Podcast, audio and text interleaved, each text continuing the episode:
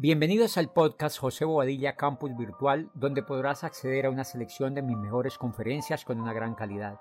para que puedas escucharlas cuando quieras y donde quieras. Así nunca pararás en tu proceso de aprendizaje. Cada semana tendremos nuevo contenido. Ahora sí, comencemos.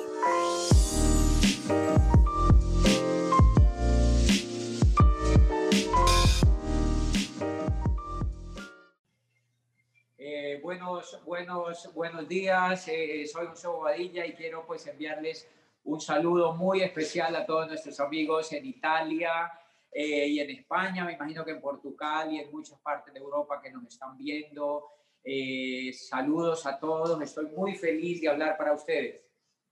Buongiorno a tutti, Voglio, mi, mi, presento, sono José Bobadilla, per me è veramente un piacere stare qui con voi amici dell'Italia e di tutte le parti d'Europa che penso che mi stiate ascoltando in questo momento, è veramente un piacere per me.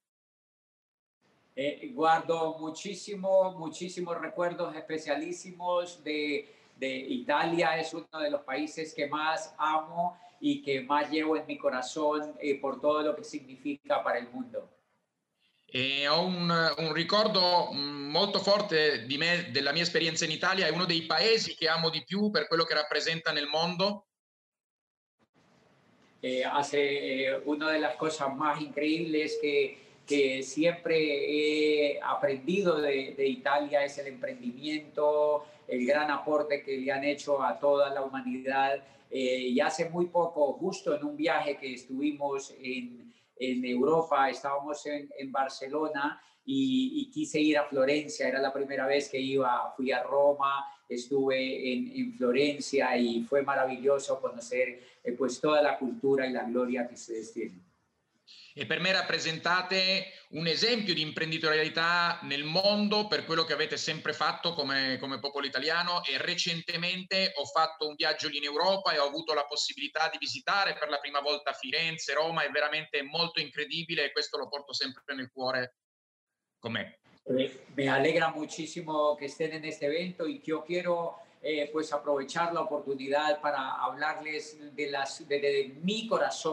eh, todo lo que significa para mí el increíble negocio que hacemos y que este evento les sirva para que sus sueños vuelen y para que ustedes cada vez comprendan mucho, mucho, mucho más la bellísima actividad que hacemos. È un piacere che voi stiate partecipando a questo evento online e io eh, vi parlerò dal mio punto di vista di quanto secondo me è incredibile questa nostra attività che condividiamo insieme in modo che tu possa capire sempre meglio e possa realizzare i tuoi sogni e quindi io mh, mm, contribuirò a questo parlandoti veramente dal mio cuore. Eh, ah, pero antes de eso quiero enviarles un saludo muy especial a todos los amigos que tengo en Europa, pues sobre todo en Italia, por supuesto, eh, a toda la, la, familia de Kunlaunden, a todos los diamantes que están en España y en toda esta parte de Europa, Cristina eh, Acosta, que tiene pues el legado eh, que Luis dejó y que gracias por estar enfrente de todo este equipo y por permitir que tantas personas hoy en día sigan soñando a través de la luz eh, que el gran Luis Costa dejó para el mundo y que, y que yo mismo soy pues alguien que, que aprovechó esa luz. E prima di iniziare sicuramente vorrei eh, ringraziare questo invito e salutare chiaramente con affetto tutti i diamanti che fanno parte della vostra organizzazione Cum Laude 21, tutti i diamanti che ci sono in Italia, in Spagna, che rappresentano Cum Laude 21 in Europa, in, in particolar modo eh, prima di tutte a Cristina, Cristina Costa per come stanno gestendo e per il, per, per il fatto che continuino a eh, regalare questa opportunità perché voi possiate realizzare i vostri sogni. E, e ringraziare chiaramente anche Luis Costa per, per questo seme che ha lasciato in Europa e dal quale anch'io vengo, dal quale anch'io ho imparato. Eh, quiero decirles que hace, hace, hace poco en Orlando, en Estados Unidos, la corporación eh, me invitó en uno de estos viajes a hablar de, de, de, de, hablarle a los líderes de toda América Latina. Yo justamente acababa de calificar al nivel de Corona y, y, me invitaron a hablarles ahí a todos los líderes de América Latina y quiero y una de las cosas que yo les hablé ese día era que el negocio de Amway, el negocio que nosotros hacemos era un negocio tan especial que no se podía encajar en un típico negocio comercial.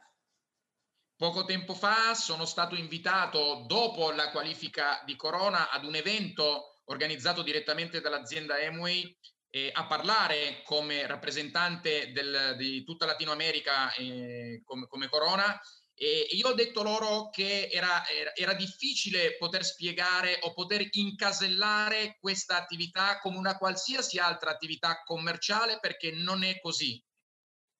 Eh, porque una de las cosas que más nos aterra es que una actividad tan linda, tan increíble, tan brillante, tan perfecta, tan, tan, tan, tan tan llena de posibilidades no sea aprovechada por un mayor número de personas en el mundo y que a veces tengamos que hacer tantos esfuerzos para hacerle entender a un ser humano eh, che esto è vital para su vida. E quello che veramente ci lascia così stupiti è che nonostante questa sia un'attività fantastica, incredibile, meritocratica, gioiosa, vorremmo riuscire a farlo capire a più persone nel mondo e, e, questo è il messaggio che chiaramente non riusciamo a capire perché tante persone non riescono a vederlo come noi lo vediamo nonostante sia così bella e piena di eh, cose e piena di vantaggi per le persone.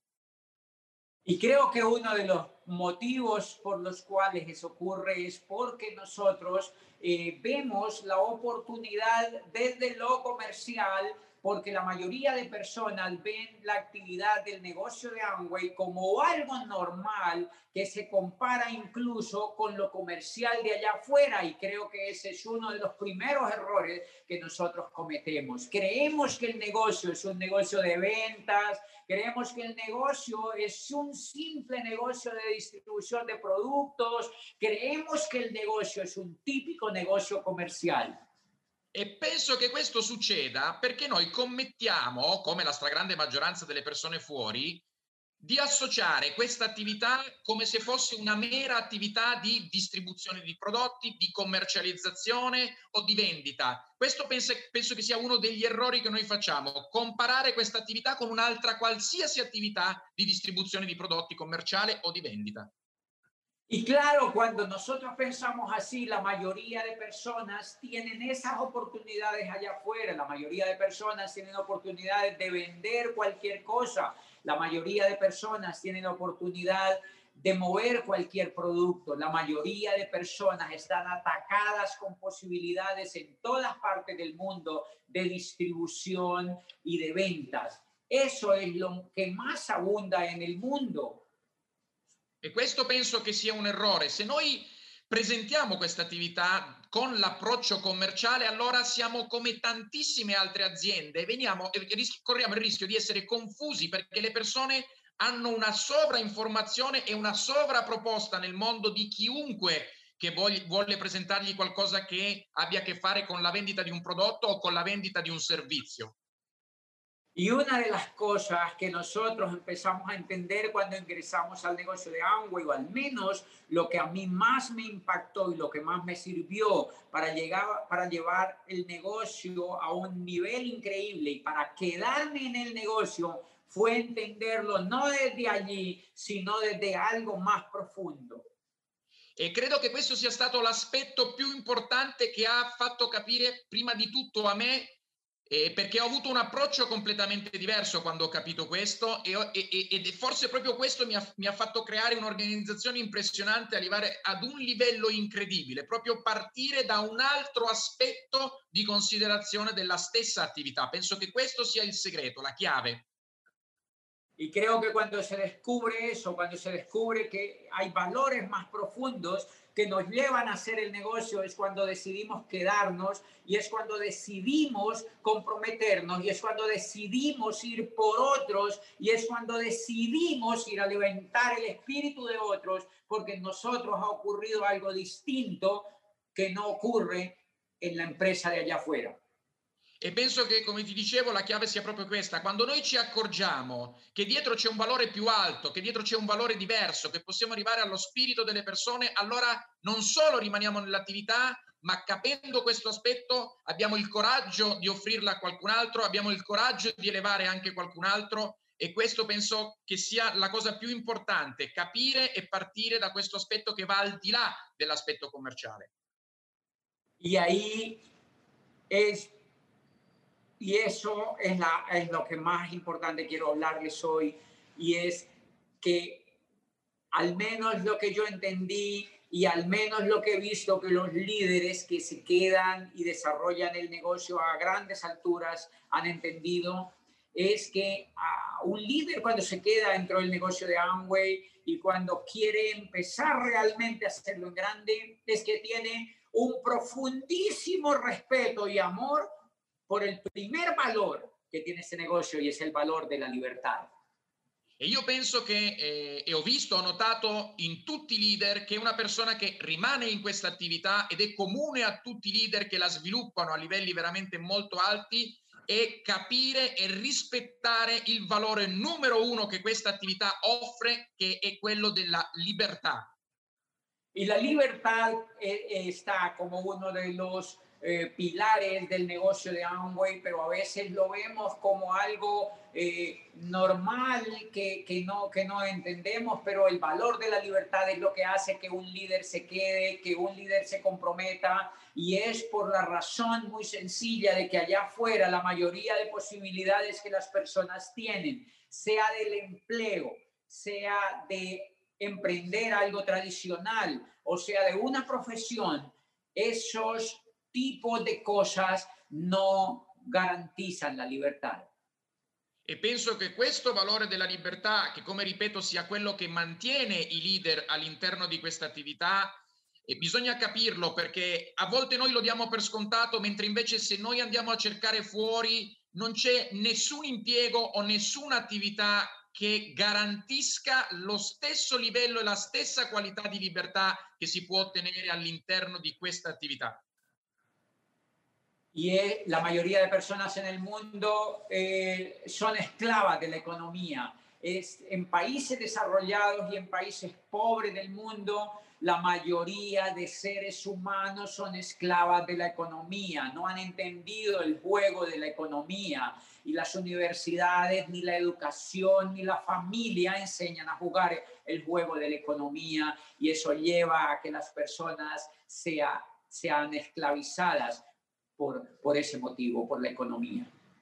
E quindi ci accorgiamo invece che non è assolutamente scontato questo valore della libertà, perché quando guardiamo fuori nel mondo reale, nel mondo tradizionale, ci rendiamo conto che in tutti i paesi, tanto quelli industrializzati come quelli poveri, in qualsiasi settore, neanche il sistema educativo ci possono, le persone sono schiave delle, del gioco economico perché nessuno gli ha insegnato a livello sociale, a livello familiare, neanche a livello educativo universitario come giocare questo gioco dell'economia e quindi questo rende le persone in tutto il mondo schiave di questo gioco economico per non capirne le regole.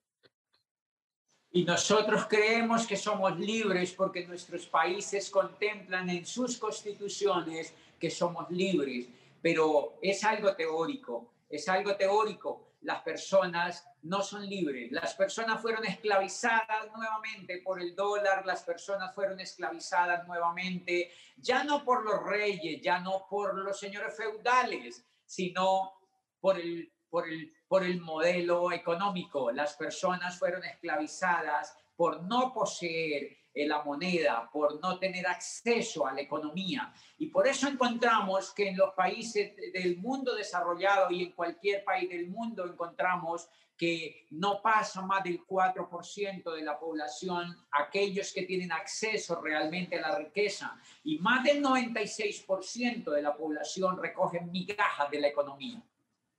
e ci rendiamo conto che molti di noi eh, vivono in un'immagine di libertà, ma è solo un'immagine teorica, perché eh, se ne parla nella Costituzione magari del proprio paese, ma è pura teoria. mentre ci rendiamo conto che se guardiamo i dati reali, solo il 4% della popolazione ha accesso alla ricchezza vera, ha capito realmente le regole del gioco, mentre un 96% è destinato a raccoglierne soltanto le briciole. Y el 4% es exagerado decirlo, por supuesto, porque si ustedes hacen un promedio de los países donde ustedes viven y sacan el 4% de la población, ustedes se van a dar cuenta que es un valor muy, muy exagerado. Es mucho más el porcentaje de la gente que engruesa los, lo, que engrosa los, los, los trancones de los carros en las vías, de la gente que trabaja todo el día eh, solamente para pagar el arriendo, para pagar la wifi, para pagar eh, los servicios públicos, para llevar a sus hijos al colegio, para alimentarse y para vestirse y para pagar un arriendo o una hipoteca de una casa. Son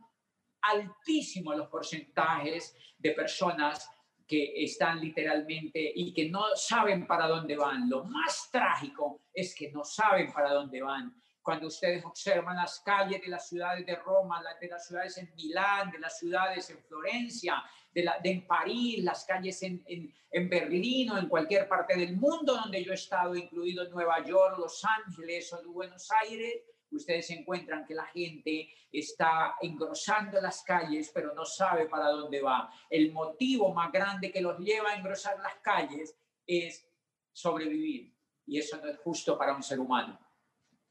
E quando parlo di questo 4%, che in realtà sono le statistiche, in realtà io penso che sia addirittura molto meno, che sia molto di più del 96%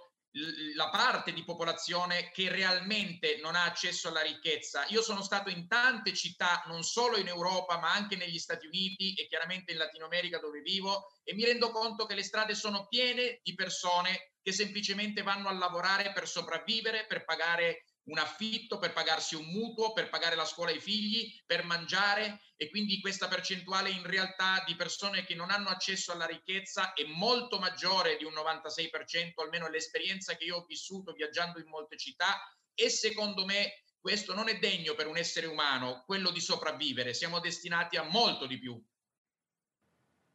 Y los niños que nacen en familias esclavas están eh, condenados también a ser esclavos y los niños que se educan en las escuelas de hoy en día y los jóvenes que van a las universidades hoy en día están siendo educados para ser esclavos de la economía, no están siendo educados para ser libres, están siendo educados para ser productos utilizados por el mismo sistema que se creó en la era industrial de esclavizar a las personas mediante el sistema monetario. E questi bambini che nascono oggi in queste famiglie che non hanno accesso alla ricchezza ma sono schiave di questa economia e le scuole e quindi il sistema educativo preparerà questi ragazzi, questi bambini e li metterà nello stesso sistema di, di schiavitù. E questo è, è, importante da capire perché non ci sono scuole, non ci sono istituzioni che insegnino alle persone a essere libere e a giocare questo gioco dell'economia, ma bensì al contrario. Y quiero explicarles por qué yo eh, me emocioné demasiado cuando encontré el negocio de Amway, cuando escuché a Luis Costa, cuando escuché a Miguel Aguado, cuando escuché a Ángel y Maite de la Calle, cuando escuché a los grandes líderes del mundo americano que hablaban de la libertad y que hablaban del negocio de Amway como la posibilidad de hacerse libre. Yo enloquecí con eso. Y, y ¿saben por qué enloquecí con eso? Porque yo descubrí que definitivamente yo era esclavo y que tenía que hacer algo para ser libre. Y yo encontré en el negocio de Amway la possibilità di essere libre. E vi voglio spiegare perché quando mi è stata presentata questa opportunità io mi sono entusiasmato con il messaggio che persone come Luis Costa o Miguel Aguado o Angel Maite della Calle o tutti i diamanti americani che io ho iniziato ad ascoltare negli audio mi hanno emozionato perché io lì ho preso coscienza che anche io ero uno schiavo del sistema economico e che anche io non avevo capito il gioco che stavo giocando e che facevo parte di questo sistema economico che non conoscevo e quindi questo messaggio della libertà che mi sarebbe arrivato attraverso questa attività di Amui mi ha emozionato tantissimo. Y por eso me comprometí a no vender otra cosa que no fuera la libertad. Y por eso empecé a encontrar líderes maravillosos y brillantes en el desarrollo. Y hoy en día contamos con líderes en muchos países del mundo eh, a los cuales yo les transmití la idea del negocio no desde ningún otro punto, sino desde venderles. Si hay algo que yo vendo es el valor de la libertad. E quindi questo mi ha permesso di prendere con me stesso un impegno veramente forte che è stato quello di eh, passare questa mia visione, questo mio messaggio e, e, per, e, per, questo ho trovato tantissimi leader che si sono sviluppati in varie parti del mondo, però attenzione perché il mio messaggio è sempre stato dato dalla prospettiva della libertà. Se c'è qualcosa che io vendo in questa attività è il messaggio e il valore fortissimo della libertà. Recuerden que los griegos nos enseñaron a ser libres hace más de 4.000 años. Ricorda che i greci ci hanno insegnato a essere liberi più di 4.000 anni fa. Sócrates, Platón, Aristóteles y todos los filósofos griegos ya hablaban de libertad hace más de 4.000 años y esa libertad se abandonó posteriormente. Immagina che filosofi come Socrate, Platone, Aristotele ci avevano già in, insegnato questi messaggi di libertà più di 4.000 anni fa, però poi si sono persi nel tempo. Un día el mundo se dejó hundir de nuevo en la oscuridad y el mundo cayó por más de mil años en la la barbarie, la violencia y la ignorancia. Europa fue la cuna de la barbarie, la cuna de la ignorancia, la cuna de las sombras, y con pocas luces, pero lo que más tenía era barbarie y esclavitud, porque olvidaron la libertad que los griegos nos habían infundido, olvidaron la libertad. Eso quiere decir que nosotros podemos olvidar muy fácilmente la libertad. Europa duró más de mil años olvidando la libertad.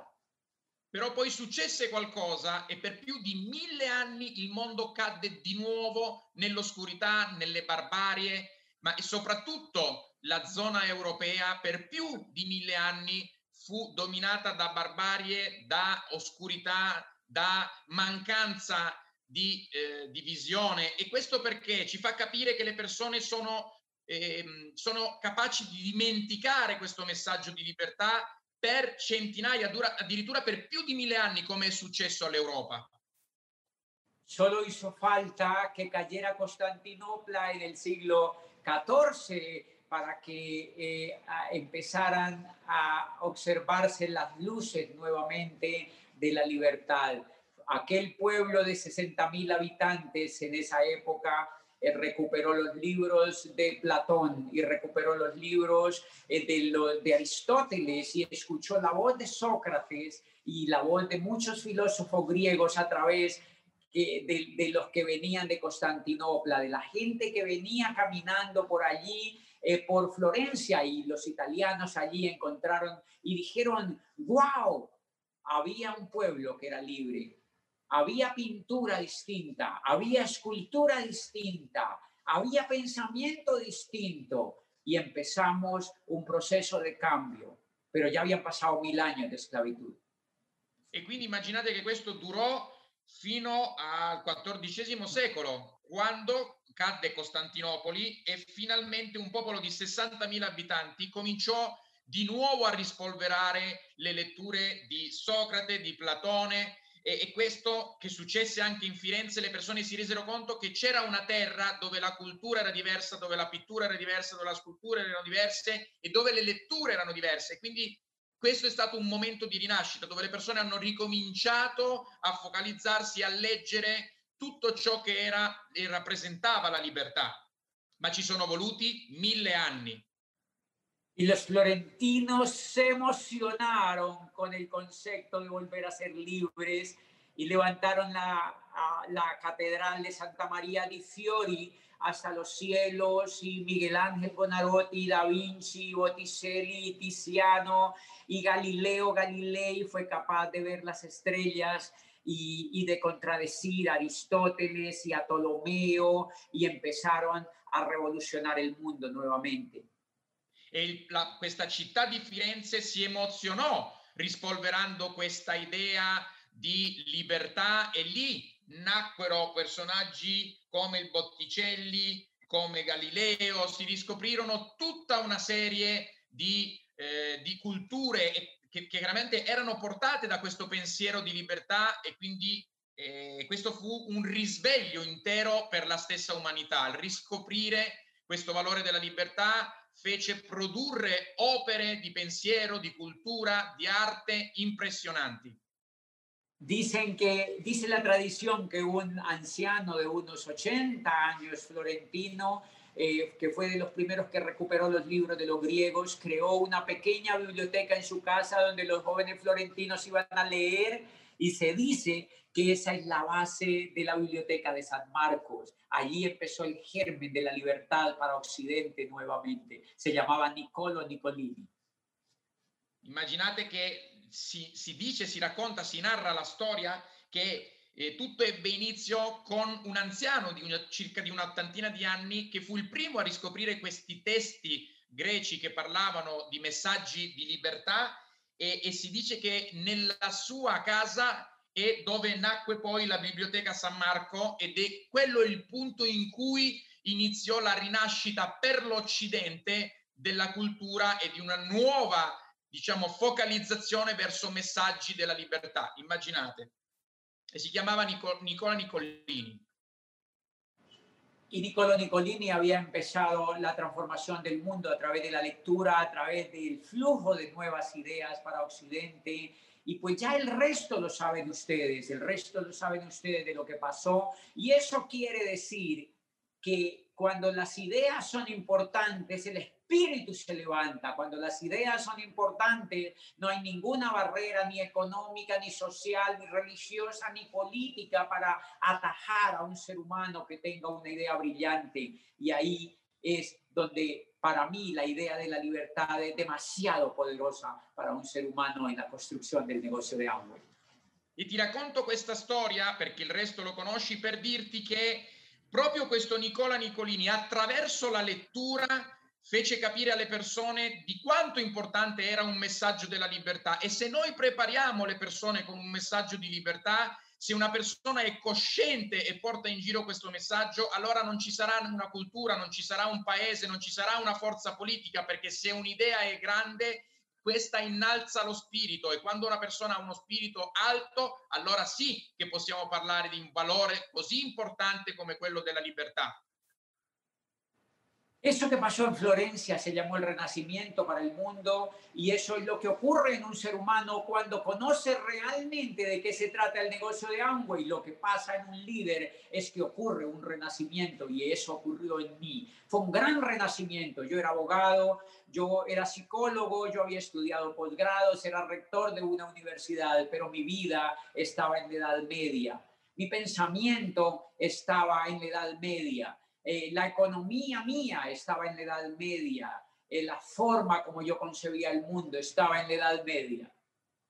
E perché ti dico questo? Perché l'epoca di cui abbiamo parlato in Firenze venne poi riconosciuta come eh, il Rinascimento e io ti ho fatto questo paragone perché quando un leader in Amway capisce questo valore della libertà, inizia a leggere, allora è come fosse un grande rinascimento che poi è la mia esperienza. Io quando ho iniziato a capire questo valore della libertà, allora è stato per me totalmente un rinascimento, perché io, io ero una persona molto preparata, ero un avvocato, ero psicologo, ero rettore di un'università, ma nonostante tutta questa mia preparazione, tutto era nella media. Io pensavo nella media, il mio valore della libertà era nella media, la mia economia era nella media. Quindi questo per me è stato un rinascimento totale. Y por eso amo el negocio de Amway y por eso me aterra que las personas no lo amen como lo amo yo, pero yo las comprendo. Hay muchísima necesidad de información, hay muchísima información de liderazgo, hay muchísima necesidad de generar avances en la conciencia para comprender que la idea del network marketing y la idea de Amway è poderosa para la vita. E quindi mi sconvolge quando le persone non riescono a capire questo messaggio di libertà e non amano questa idea di Amway come la amo io, perché mi rendo, però li capisco, perché mi rendo conto proprio che il fattore che manca in queste persone è l'educazione, è l'informazione e far crescere in questa persona la coscienza del poter comprendere che il network marketing con l'idea di Amway è realmente un veicolo che mi può portare alla libertà in senso totale.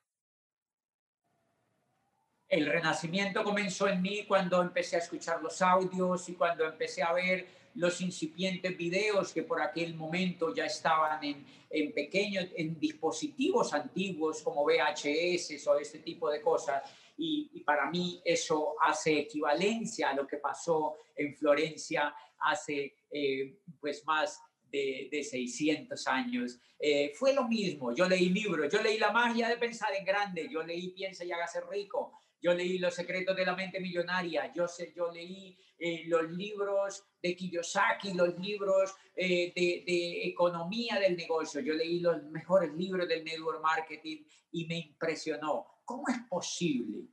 che io non haya hecho esto antes?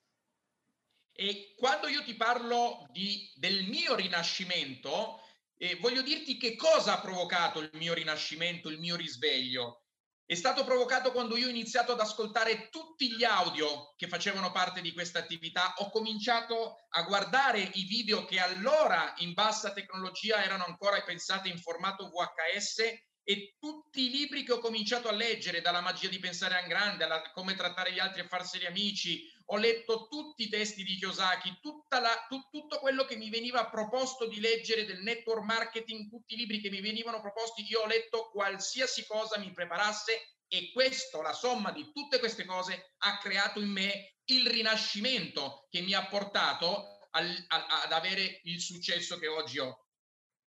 Y por eso me comprometí a hacer la mejor escultura del renacimiento dentro de la industria.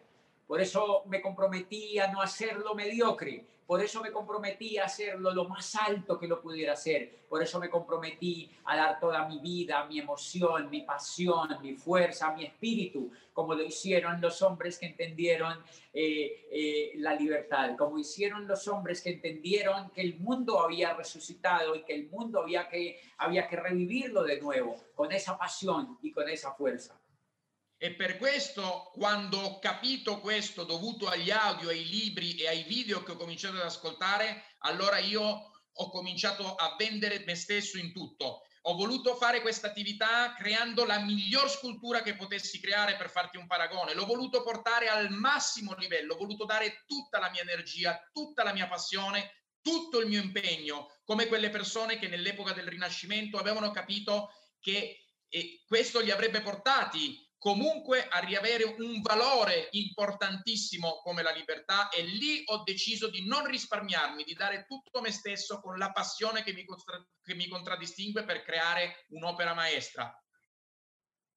Y ahí es donde yo comprendo que es imposible levantar el negocio de Amway a niveles importantes, sobre todo a nivel de diamante y más allá si no se comprende realmente ese valor, si no se comprende ese valor y también explica cómo los líderes que nos hemos quedado y los hemos levantado a esos niveles es porque tenemos una fuerza, es porque tenemos una fe, es porque tenemos una postura tan profesional y tan distinta al resto de la gente que nos permite hacer realmente milagros en nuestras vidas y en la vida de otros.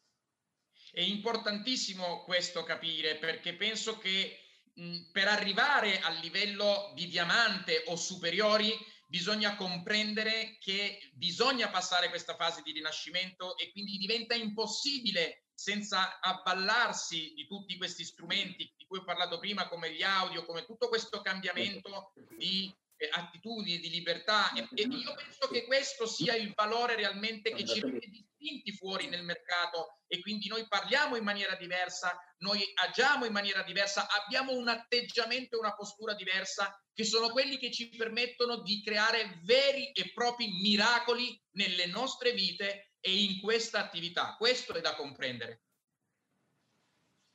Y a, apenas se comprende eso, nosotros empezamos realmente a soñar, cuando empezamos a comprender que luchamos por la libertad, cuando empezamos a comprender que luchamos por ser libres en un mundo esclavizado, es donde nos comprometemos con dos valores esenciales, con dos em, eh, eh, condiciones esenciales en la construcción del negocio hacia futuro. Y es que empezamos, ahí es donde empezamos realmente a ser soñadores. Es, es donde empezamos a ser soñadores, es donde comprendemos que si construimos el negocio nos vamos a convertir en los mejores soñadores. E quando noi comprendiamo tutto questo, allora è lì, è soltanto lì che noi iniziamo a sognare, è lì che noi veramente cominciamo a lottare perché abbiamo scoperto che realmente possiamo raggiungere questa libertà, ma ci manca la coscienza, quindi dobbiamo arrivare al punto in cui capiamo che per dare il massimo, per ottenere il massimo dei risultati, Dobbiamo capire questo valore della libertà che arriverà soltanto quando comprenderemo che sta all'interno degli audio, dei libri e di tutto quello di cui io ti sto parlando. Allora lì sì inizieremo a sognare e lì inizieranno a succedere le cose. Um, uh, y nos comprometemos con un valor increíble que es la excelencia. Nos, nos empezamos a pasar de un mundo donde hacemos las cosas a medias, donde vivimos para sobrevivir, donde vivimos para pagar las cuentas básicas y empezamos a, a, a entrar en un camino de excelencia. Nos tenemos que exigir ser excelentes y por eso el negocio de Amway, construir el negocio de Amway nos convierte en personas excelentes, porque la lucha por la libertad, la lucha por la libertad nos convierte en los mejores soñadores y nos convierte en personas excelentes. E per questo quando noi scopriamo questo ed iniziamo a sognare, allora diventiamo esigenti con noi stessi e capiamo che e, e, smettiamo di fare le cose nella media soltanto per andare avanti, soltanto per pagare i conti. Ci rendiamo conto che dobbiamo diventare persone di eccellenza e allora cominciamo a lavorare per diventare eccellenti e questo accade quando prendiamo coscienza che questo è possibile e cominciamo a focalizzarci smettendo di fare le cose del, nella media perché vogliamo realizzare i nostri sogni e cominciamo a puntare all'eccellenza e questo inizia a fare la differenza. Quiero que entiendan, quiero que entiendan ustedes que están tratando de comprender esto, que se requieren tres condiciones esencialísimas eh, para que esto funcione en cualquier parte del mundo. Y es comprender que lo que hacemos busca la libertad para nosotros y para las otras personas, que lo que hacemos solo funciona si nos convertimos en los mejores soñadores y solo funciona si somos excelentes. Es decir, tenemos que trabajar en tres áreas, eh, luchar por la libertad, ser los mejores soñadores y ser excelentes. Y quindi questo è importante che tu capisca se sei qui e stai eh, cercando di sforzarti di capire come riuscire a ottenere tutto questo risultato della libertà e di creare una grandissima attività in qualsiasi parte del mondo tu ti, ti trovi in questo momento, allora voglio dirti che ci sono tre punti fondamentali essenziali che tu dovrai capire che sono fondamentali e accomunano le persone che hanno successo in qualsiasi parte del mondo e sono il lottare per la libertà, il diventare persone che si dedicano e hanno sogni veramente grandi e puntare all'eccellenza, imparare a fare le cose in forma eccellente. Questi sono tre punti comuni che ti, che ti porteranno al livello superiore. Y eso es lo que nos hace diferentes y eso es lo que nos convierte en, en, personas muchas veces no comprendidas por el mundo tradicional. Porque, y eso es lo que nos hace felices y eso es lo que nos hace llorar en los auditorios cuando hablamos a las personas y eso es lo que nos hace derramar lágrimas cuando oímos que los demás cumplen los sueños y eso es lo que nos hace celebrar y eso es lo que nos hace vibrar todos los días y eso es lo que nos hace mantener vivos. Son los valores, no es el dinero que ganamos, eh, son los valores que tenemos, son, son lo que significa para los seres humanos esos valores. Y esa es la gran esperanza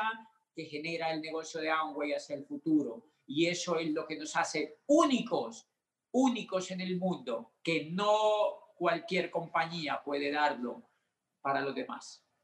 E tutto questo di cui ti sto parlando è quello che ci rende differenti, è quello per cui le persone fuori quando ci guardano non ci capiscono, perché siamo differenti, perché noi siamo piangiamo davanti a un pubblico mentre raccontiamo la nostra storia negli auditorium, oppure piangiamo quando vediamo un'altra persona che ha raggiunto un obiettivo, perché siamo persone che ogni giorno vibrano eh, pensando a questa attività, perché la nostra è un'attività che è fatta di valori che vanno ben oltre il semplice denaro che si possa guadagnare, per questo molte volte veniamo criticati e veniamo incompresi, perché molte poche altre società si basano su quello di cui stiamo parlando. Quello che a noi ci fa vibrare non è il denaro che guadagniamo, se non la possibilità di offrire a un altro essere umano questo risveglio e quindi è tutto basato su valori e questo ci rende unici e differenti dagli altri.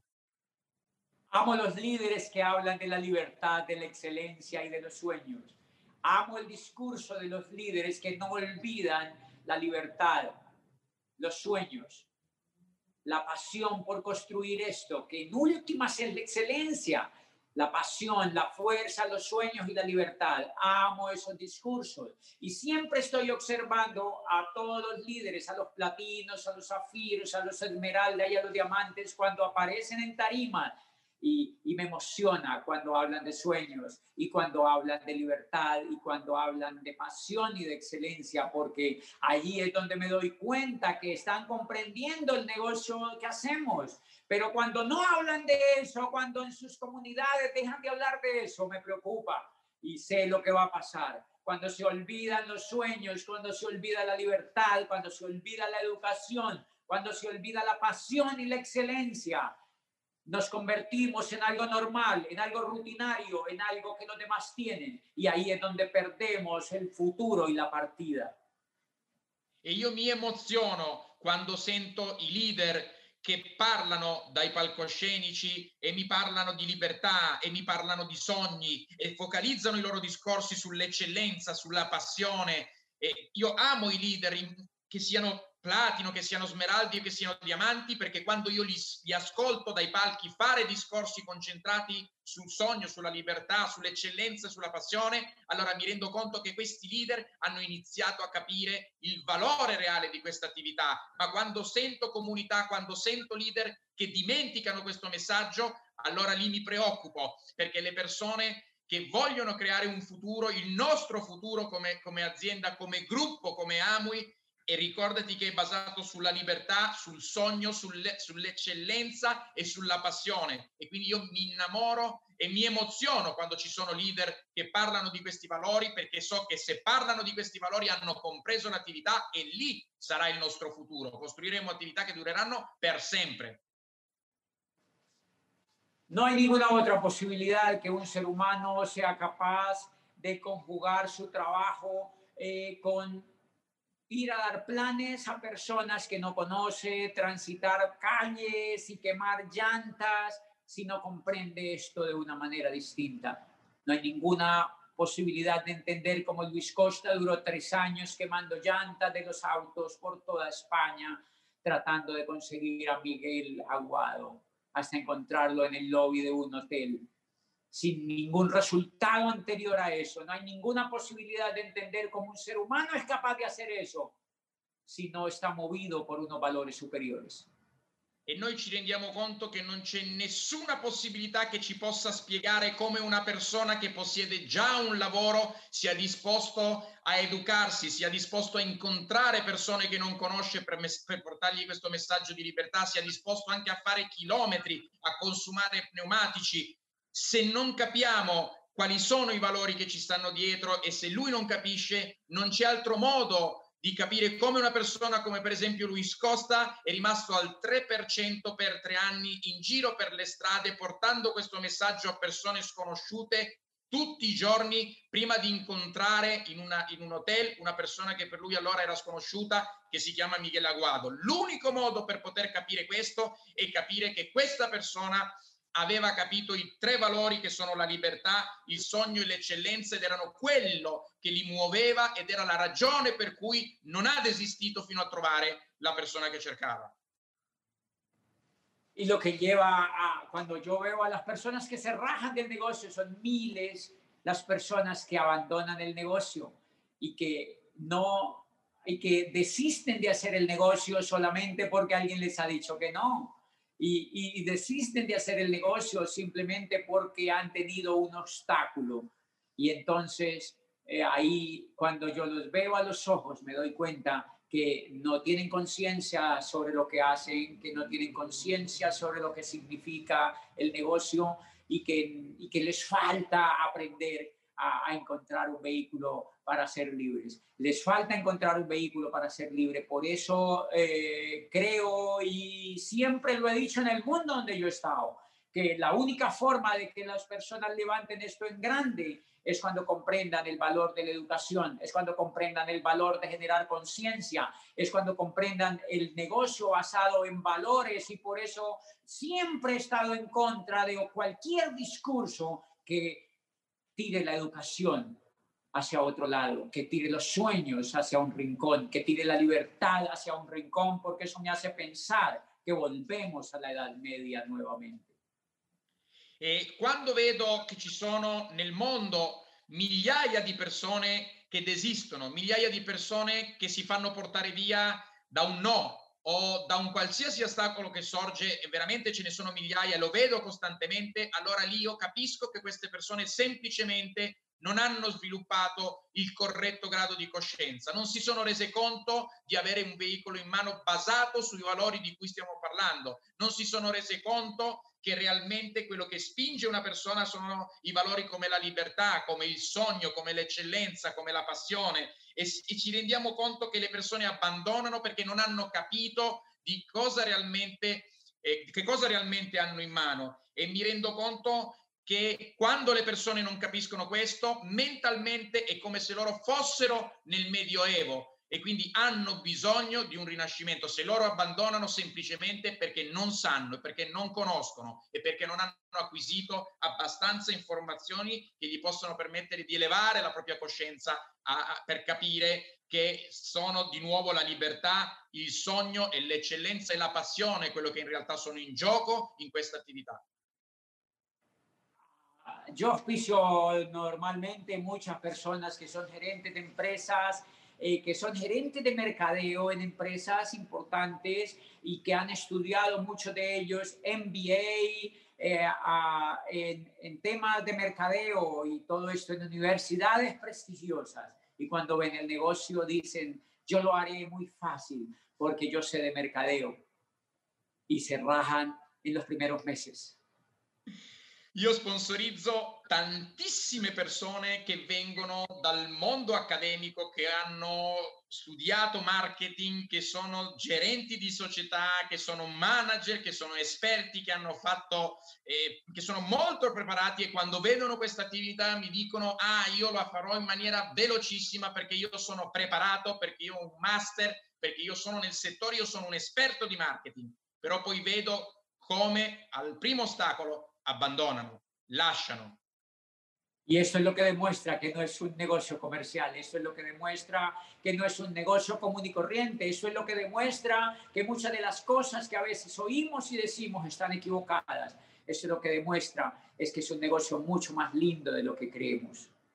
E questo dimostra che questa non è un'attività normale basata sul marketing, non è un'attività commerciale normale, lo dimostra questo fatto che ti ho appena detto e, e, e, ci rendiamo conto che a volte quello che noi sentiamo, quello che ascoltiamo e addirittura quello che diciamo, se esce da questi principi, allora è sbagliato e non ci permette di ottenere il risultato che noi stiamo cercando. Necesitamos volver a creer en los sueños, necesitamos volver a creer en la libertad. Necesitamos volver a creer en la excelencia como la base para construir el negocio. Necesitamos volver a tener apasionados como Luis Costa, como los líderes que ustedes tienen, como Miguel Aguado y Pilar, como Ángel y Maite de la Calle y como sus diamantes. Necesitamos más jóvenes que emprendan la tarea de construir un negocio mínimo a nivel de diamante y que le dejen un legado al mundo, pero eso no va a ocurrir si nuestros discursos no son discursos de educación, si nuestros discursos no son discursos de libertad, si nuestros discursos no son discursos de pasión y de excelencia. ¿Saben por qué? porque eso no lo están diciendo en las universidades. Yo duré 10 años de rector de una universidad, yo duré 30 años estudiando como muchos de ustedes en la educación tradicional y jamás escuché de sueños, jamás escuché de pasión, jamás escuché de excelencia, jamás, jamás fui educado en liderazgo. Yo solo fui educado en eso dentro del negocio de Amway, como quieren que no lo ame, como quieren que no lo respete y como quieren che io non me quede y como quieren que yo no lo haga in grande. E quindi dobbiamo ragazzi ritornare a questi messaggi di, di sogno come, come, faceva Luis Costa, dobbiamo tornare alla passione, dobbiamo tornare a messaggi che siano concentrati sul sogno, messaggi che siano concentrati sulla libertà e sull'eccellenza, dobbiamo tornare a questi messaggi di questi grandi leader che nel passato si sono concentrati sulla passione, sul sogno, sull'eccellenza, come Costa, come Aguado, come Della Caglie. E, io che ho avuto un'esperienza eh, accademica molto importante, molto forte, che ho studiato nelle università, che mi sono preparato in più lauree, questo non mi è stato insegnato, io non ho mai fatto una lezione sulla libertà, non ho mai fatto una lezione sulla leadership, sul sogno, sull'eccellenza. Io solo sono stato, stato educato nella forma tradizionale, però credo che se realmente vogliamo, vogliamo rendere questo a livelli grandi, allora dobbiamo tornare a questo messaggio di passione. Il nostro messaggio deve essere colmo di libertà, di, di, di, di sogno, di eccellenza e, e, come io questo l'ho trovato solo nell'attività di EMU e come potete chiedermi di non essere innamorato, di non essere appassionato e di non volerlo portare a livelli di eccellenza, perché per me questo è stato il mio rinascimento. Dicen que, dicen que los niños que nacen hoy en el pueblo americano, eh, eh, entiéndase los Estados Unidos, Cada niño que nace hoy nace con una deuda de 700 mil dólares para ser pagado durante su vida laboral. Es decir, son niños que nacen esclavos y esto se repite en Grecia y en Italia y en España y en Alemania y en toda Europa porque nuestros gobiernos cada vez gastan más dinero y se endeudan para que nosotros y nuestros hijos los paguen. Immaginate che eh, si dice che oggi un bambino che nasce negli Stati Uniti abbia un debito alla sua nascita di 700 mila dollari e questo non succede solo negli Stati Uniti, succede in molti paesi, succede in Grecia, succede in Spagna, succede in Italia e questo perché i governi spendono molto più denaro di quanto si dovrebbe e questo è, ci fa capire solo che questi bambini sono già alla nascita schiavi di questo sistema e lo saranno tutta la vita perché dovranno pagare questo debito ingente che hanno alla loro nascita. El mundo que se avecina va a ser un mundo más esclavizado de lo que hemos conocido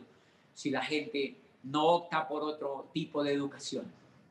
E questo mondo sarà molto più schiavizzato di come noi lo abbiamo conosciuto fino ad oggi se le persone non si metteranno e non si concentreranno su un'educazione, su una informazione differente.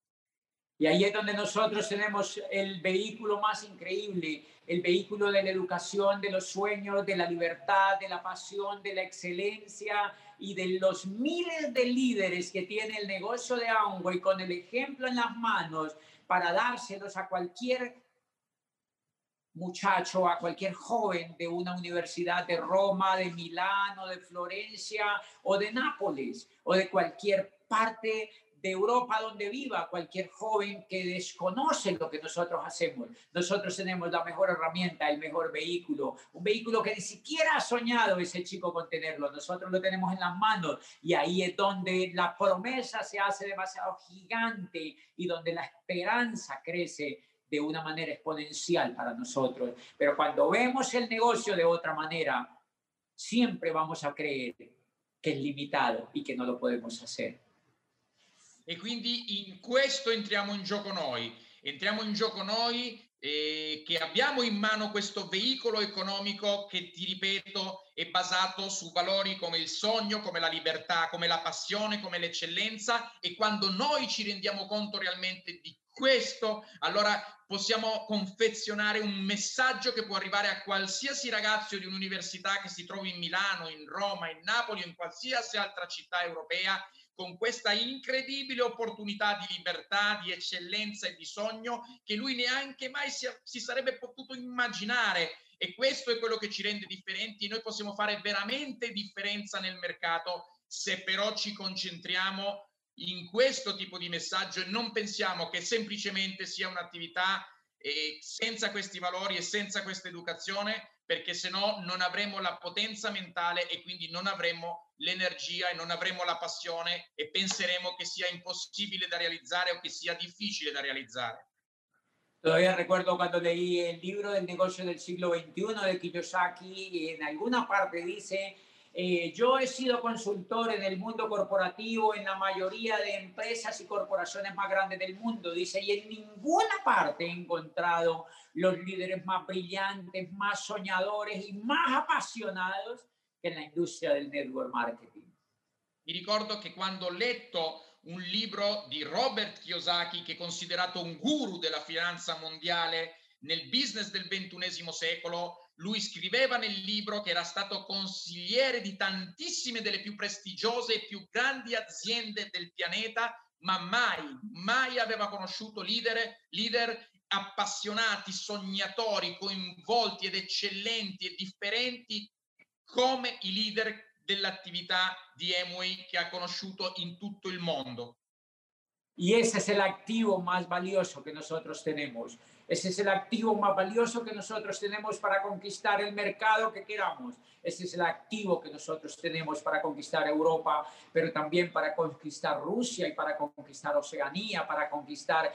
Asia, para cualquier país del mundo, incluso para tener negocios en cualquier país del mundo, sea pobre o sea desarrollado. Nosotros tenemos el activo más valioso en el siglo XXI, que es el liderazgo, que son líderes capacitados, soñadores, entusiastas y apasionados y son líderes que son capaces de ser coherentes en un mundo donde difícilmente se puede ser coherente en la economía tradicional.